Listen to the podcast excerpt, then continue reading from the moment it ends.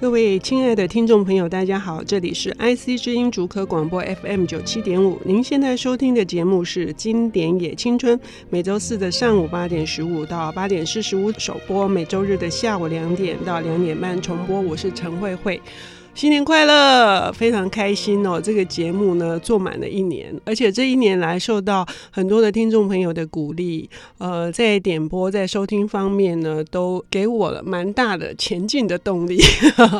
呃 有一些朋友一直告诉我说，这个节目水准很高，请到的来宾呢都是这个饱读诗书。当然今天也不例外啊，在新的一年的开始，呃，我们呃非常非常的呃荣幸能够请到呃之前。在台湾非常重要的两份文学刊物。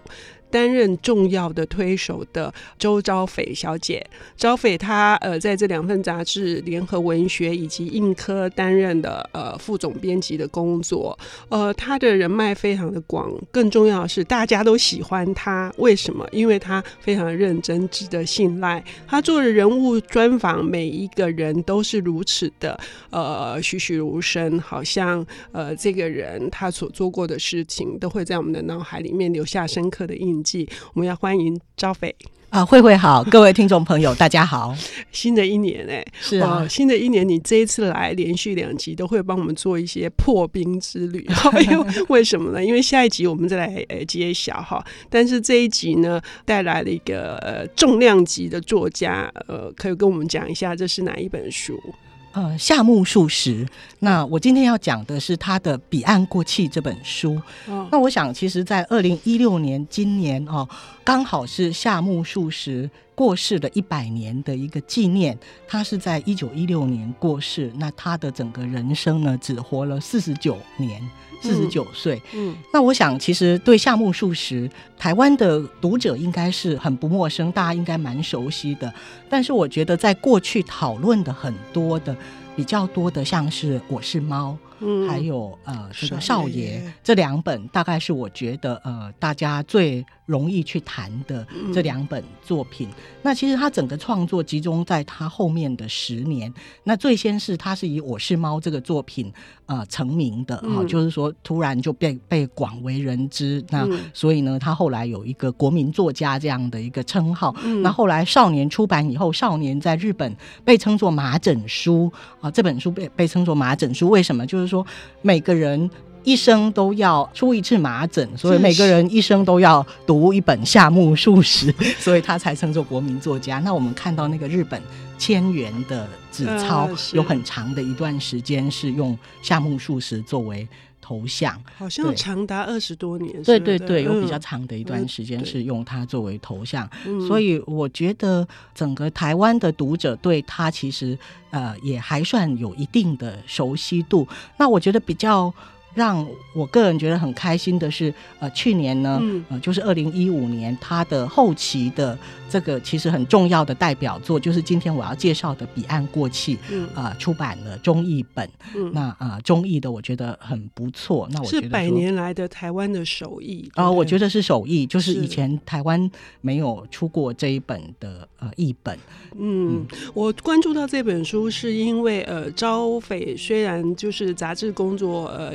呃，离开之后这个岗位，但是他一直在呃写一些书评啊，是而且担任开卷的呃书评委员。那另外也帮开卷策划了一个一个月的策展人，嗯、其中很重要的就是介绍了这本新书的发表哈。嗯、所以呃，今天我们来看这本新书，就是说对于台湾读者已经熟悉他的这个呃我是猫还有少爷哈，呃，它具有一个什么样子的意义？就是这本书。书呢是呃夏目漱石的创作生涯里面的一个，好像是一个很重要的一个关键的作品。嗯、呃，是，我觉得其实蛮有关键性的。嗯、也就是说，他在过去写《我是猫》跟少爷的时候，我用两个时期，譬如说《我是猫》，他谈的那一只猫，他呃去呼应作为一个知识分子的一个内心的呃，用一个像拟人化的一个猫去看知识分子的世界这样的一一个写法。然后少爷呢，其实是很很能呼应他个人的一个经历，因为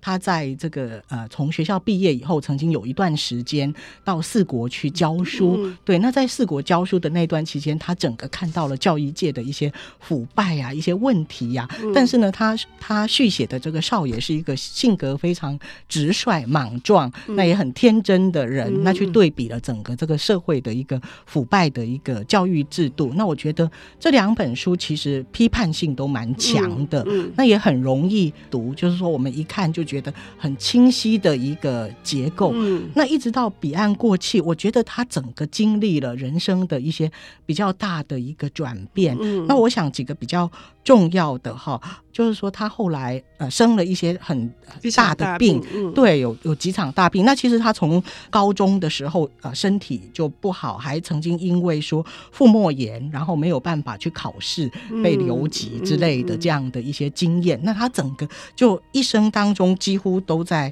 生病的一个状态哦，就是呃神经衰弱啊，然后胃病啊，胃溃疡。那后来他因为胃溃疡有五次入院的记录。嗯、那他写彼岸过去的时候。正好是他一个很严重的一个大吐血，对对，胃溃疡，然后住院，后来出来以后，然后呢，那个时候他的正好开始写不多久，这个是一个连载，嗯。当时的一个连载，那他的女儿。呃，一个第五个女儿哈就过世了，嗯，蛮突然的过世这样子，猝死，对，猝死，对，然后以及呃，跟他在这个文学上呃有知己的哈一个一个朋友，就是聘他到这个朝日新闻工作的一个朋友，呃，叫池边珊珊，那个时候也过世了，嗯，所以我觉得经历过这个女儿的猝死跟网友的这个过世啊，我觉得她的整个心情上有很大的一个。一个转变，嗯，所以我们其实去看这个彼岸过气，我我就看到这个书名的时候，我就想到说，他彼岸，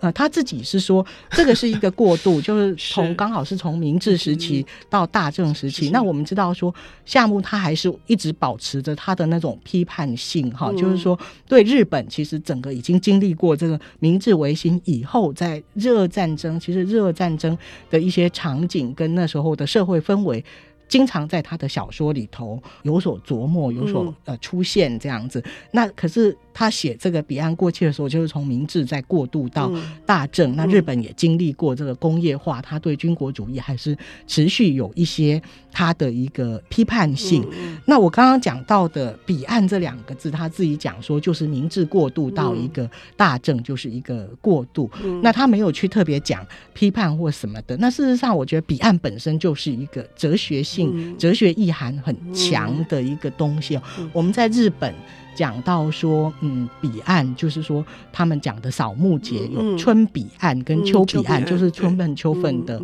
这两个季节，然后前后三天，也就是七天的春彼岸，七天的秋彼岸是他们扫墓。那所以我觉得说，这一个书名其实就呼应他对于呃，无论是他的这个女儿的过世，或是或是这个朋友的过世的一种，我想不能说是一个悼念或是什么，而是他的一种心境。的一个一个很强的一个呼应，嗯、就是说，也许我们人世间有一个更高的东西在主宰着一些一些什么的。那我觉得他这个整个在这一部。包括他后期的三部曲啦，除了彼岸过去，还有行人跟心这一系列的，就整个呈现出来。嗯，是完全不同的风格哈。他早期是更多的一些嘲虐的啊，对，嘲讽性比较强，嘲讽性比较强。然后呃，很明朗的。然后从彼岸过去之后，他变得非常的呃，就是我觉得是一种沉静，嗯，是非常非常就是整个这样子沉淀下来的这个状态。可是展现的是呃。呃，全新面貌的夏目漱石。嗯、那么这本书这么关键的书，它具体的内容是什么？它对日本的后世产生了什么样的影响？我们休息一下，我们等一下再来请招斐跟我们谈。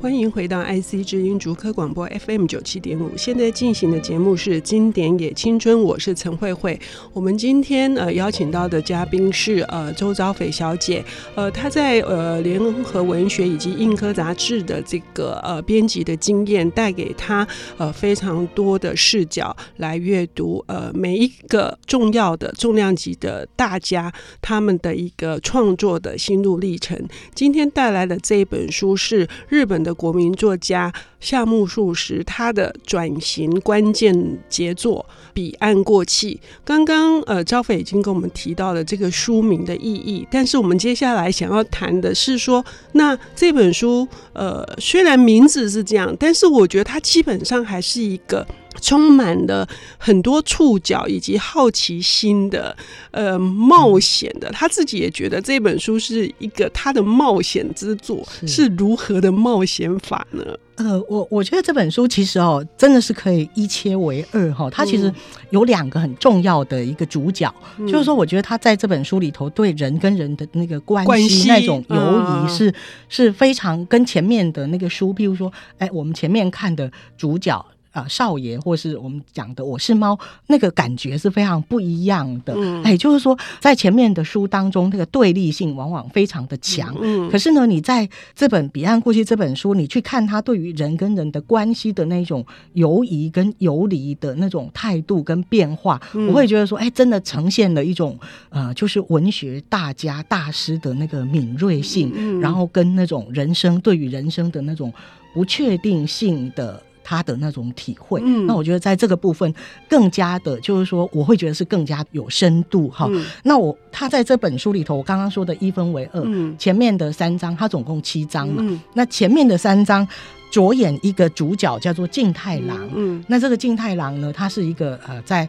从呃东京呃这个学校毕业以后呢，找不到工作，开始到处谋职，嗯，然后呢要试着找工作，嗯，然后他就跟他周边认识的人发生的一些事情，譬如说。呃，这个静太郎他跟他租屋的一个朋友森永，然后在澡堂高谈阔论。后来这个森永，呃，他可能吹嘘了很多事情，他跑到中国去了，嗯、然后留下了一只手杖，嗯、然后那只手杖好像能够去预示一些事情，嗯、去决定一些事情。那、嗯、后，后来这个静太郎呢，他就靠着这只手杖，好像给了他一些指引，这样在茫然的这个路途中，嗯、人生的未来的一一些未知哦。嗯、那那我觉得这个部分就很有趣了。那他第二个。主角出场的叫做虚勇，嗯、那是这个静太郎的一个朋友。那这个虚勇是一个家庭很富裕的一个、嗯、一个高等对对，一个对。然后他完全就不积极去找工作，完全跟这个工作，对，跟这个静 太郎有钱，对，完全不一样的一个状况。嗯、那他整个后半部就在讲这个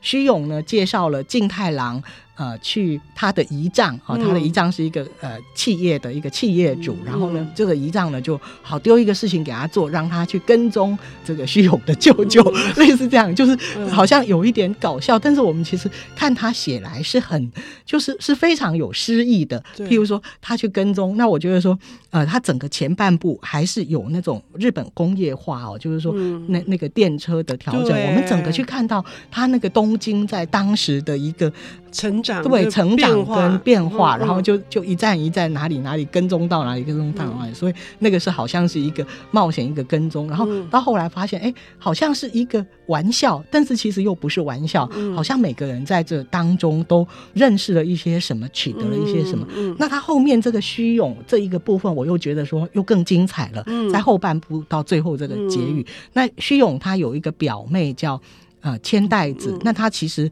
在。虚勇跟千代子这种很游离的这种情感哦，那我觉得说他其实也同时的去涵盖了说，呃，女性跟他去续写女性跟男性的两种不同的，也就是说，这个虚勇他就从小。他妈妈就非常希望能够他能够娶他这个表妹千代子，好像也就隐隐之中有了一个默契。但是呢，这个虚勇就一直逃避。那他一直逃避是因为他一直思考，就是一直有一些哲学性的思考。那我觉得人经历过比较多的一些思考的时候，对很多事情是犹疑的。所以我自己觉得说，这个夏目漱石在这里面去定义这两个人的时候，说虚勇是一个只知畏惧的男人，然后讲这个千代子是一个不知畏。惧的女人。所以我觉得他这个讲的非常好。然后后来他的一个呈现，他就说女人是诗，男人是哲学。嗯，那我就觉得说，哎，他在这一个部分把他们的一些性格，还有当然其中有很多的一个段落，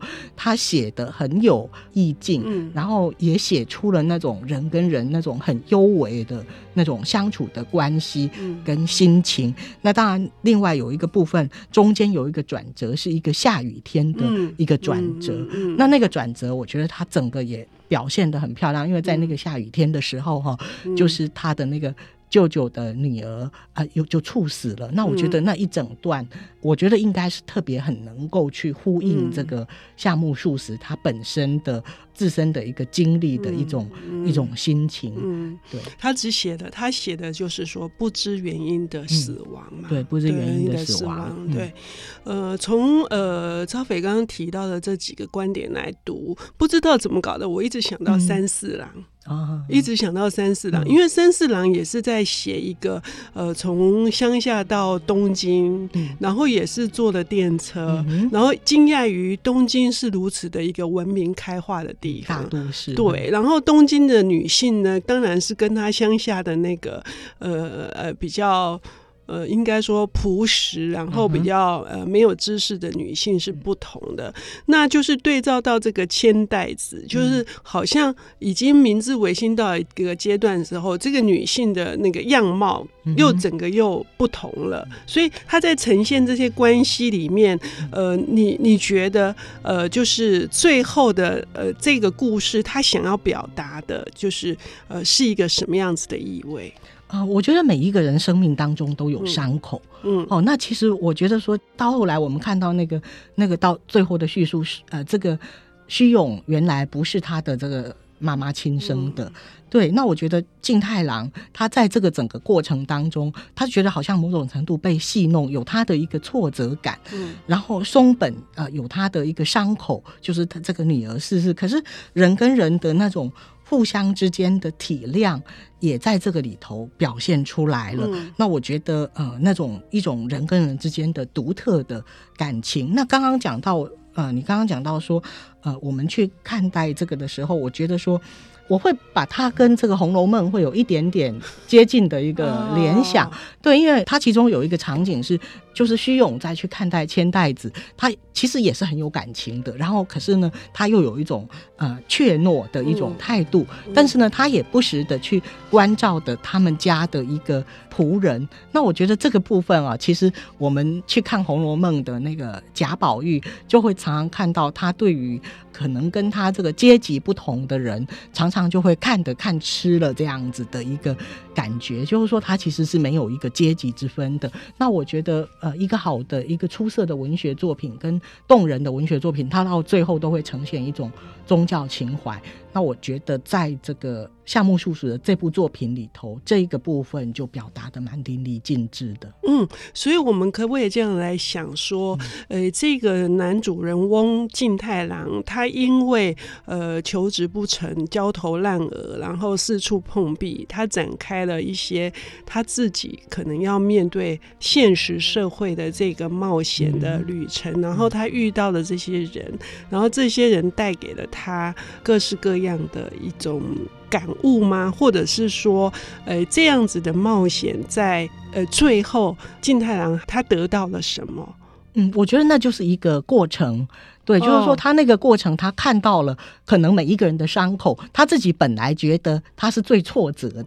然后我就很羡慕那个虚勇嘛。是可是后来我觉得他看到了虚勇的伤口，然后他发现说每个人其实都是有伤口要去修补的。嗯，那我觉得这个就是那个整个一个夏目漱石，我想到最后的一个终极关怀。哦，所以就是说，这个静太郎不是只有他是最憋屈的，嗯，是啊，每个人心里的呃伤口跟委屈，呃，透过了他这个。遇见了他们，然后他看见了，然后他感受到了，也许静太郎会变成是另外一个完全不同的青年了，是吗？呃，这个这个他就没有告诉我们，那等会我们自己去 去看。但是我想，他就是有一种救赎的力量在里面。OK，好，今天非常谢谢招斐，让我们在二零一六年的新年认识了一个。也在一个彷徨无助的这个青年，他如何跨出他的下一步？谢谢招斐，谢谢。